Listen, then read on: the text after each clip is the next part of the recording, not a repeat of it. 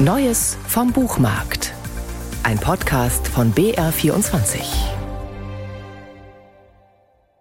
Wir leben in Zeiten, in denen der Kampfbegriff Verzichtslogik von links wie rechts penetriert und politisch instrumentalisiert wird. Ein Wort, das unterstellt, Verzicht zu üben sei etwas Schlechtes. Aber ist das so? Gehört es nicht, ob wir nun wollen oder nicht, zum Leben dazu, Verzicht zu leisten?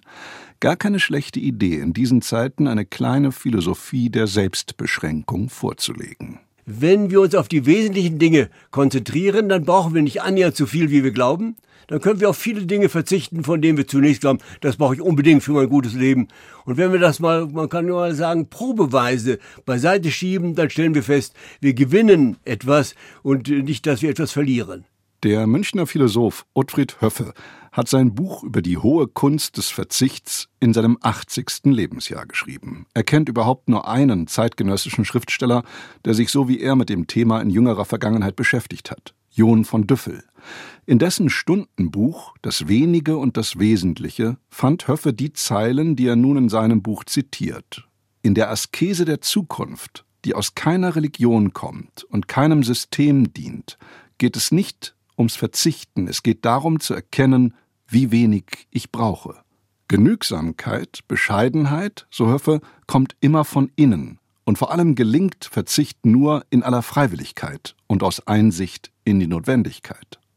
Das ist in der Tat der Fall. Und das gehört auch zu dem, wenn wir dem Verzicht auch einen gewissen humanen Charakter, einen moralischen, einen Tugendcharakter zusprechen, dann muss das von innen kommen und das darf nicht von außen aufgezwungen werden. Es darf auch nicht vorgespielt werden, was ja gar nicht so unproblematisch ist, weil man wegen des schönen Klanges mancher Arten von Verzicht das vorspielt, obwohl man es nicht wirklich in seinem ganzen Leben so praktiziert. Gerade in den ach so sozialen Medien prahlen nicht wenige Menschen heutzutage mit ihrer Tugendhaftigkeit. Das Phänomen heißt Virtue Signaling.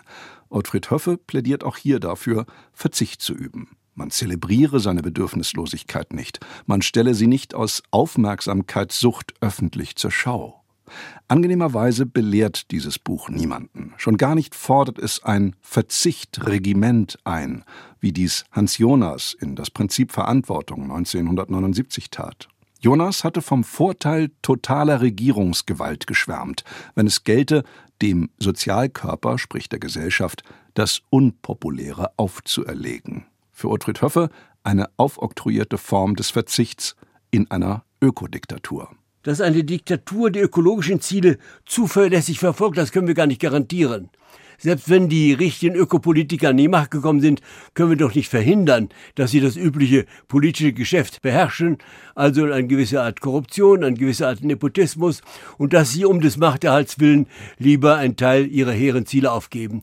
Mit Immanuel Kant lehnt Höffe jede Mönchsasketik als wiedervernünftig ab. Greift nicht generell den monastischen Verzicht an, sondern die Mönchsasketik und darunter versteht er ein aus Angst, aus abergläubischer Angst vor göttlichen Strafen vorgenommenen Verzicht. Ein Verzicht, der eben nicht von innen herauskommt, dem auch das fehlt, was zu einem tugendhaften Verhalten gehört, nämlich eine gewisse ja, man könnte sogar sagen, fast Lässigkeit und Heiterkeit, mit der man das auf sich nimmt, weil man weiß, man tut es ja um seines eigenen, jetzt je nachdem für einen Christen vielleicht Seelenfriedens willen und für die anderen eines humanen und auch ja, souveränen Lebens willen.